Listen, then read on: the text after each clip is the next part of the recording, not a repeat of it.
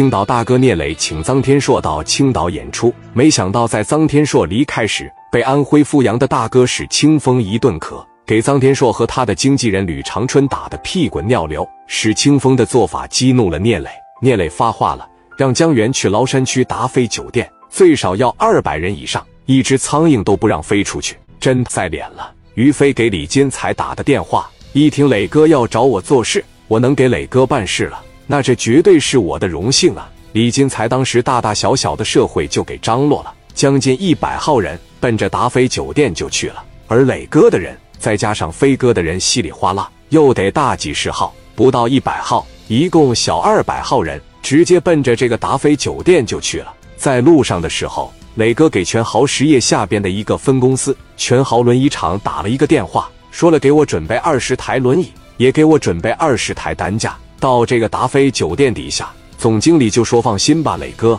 轮椅也好，拐杖也好，我们这边马上送到。我必须各个环节我给你安排到位。二百号人在这达飞酒店楼下一停，磊哥当时下来了一百来号人，齐刷刷的一声磊哥。大晚上街上本身就没啥人了，说话的声音那都震天响。楼上听着了，段文来到这窗口，这把窗帘啪的一拉开，往下面这一瞅，哎呀，我倒吸了一口凉气。”你说二十个人在底下，三十个人在底下，楼上他这十多个指定都不会害怕。但是楼底下有二百来号人，你数人头，你都得五分钟能查过来。给窗帘子啪的一揪上来，到了史清风跟前说俩字：完了完了，咋的了咋的了？峰哥那小子就是给那明星办事，那小子好像不是个做买卖的。他们二百来号人，而且这胳膊全夹着五帘子来的，跟咱出去打仗前是一个格式啊！正在这说呢。聂磊把电话打上来了，史清风拿电话这一接，说实话，心里边也突突了，也有点妈了。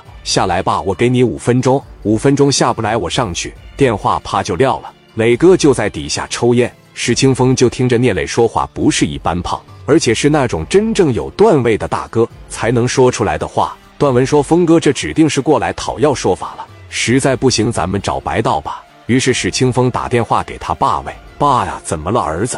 我现在在青岛崂山区惹点事，底下来了二百来个刀枪炮子要打我。你看看在青岛这边认不认识白道？二百来号人要打你，他就给我五分钟的时间。爸，你赶紧想办法帮我找人，你等着。他爸把电话打给青岛崂山区的一把曹区长，电话这一拨过去，老曹，你抓紧时间给崂山区这个分公司打个电话，你赶紧给我儿子保住，在这个达飞酒店楼下。二百来个社会小青年要打我儿子，老曹一听，这不造反一样吗？你别着急呀，我马上打电话。曹局长就把电话打给底下分公司了。李队，我是曹局长，领导你好，你抓紧时间带人上达飞酒店，有一帮社会人要做我老战友的儿子，他叫史清风。电话撂下来之后呢，李队带着一帮人直接全去达飞酒店了。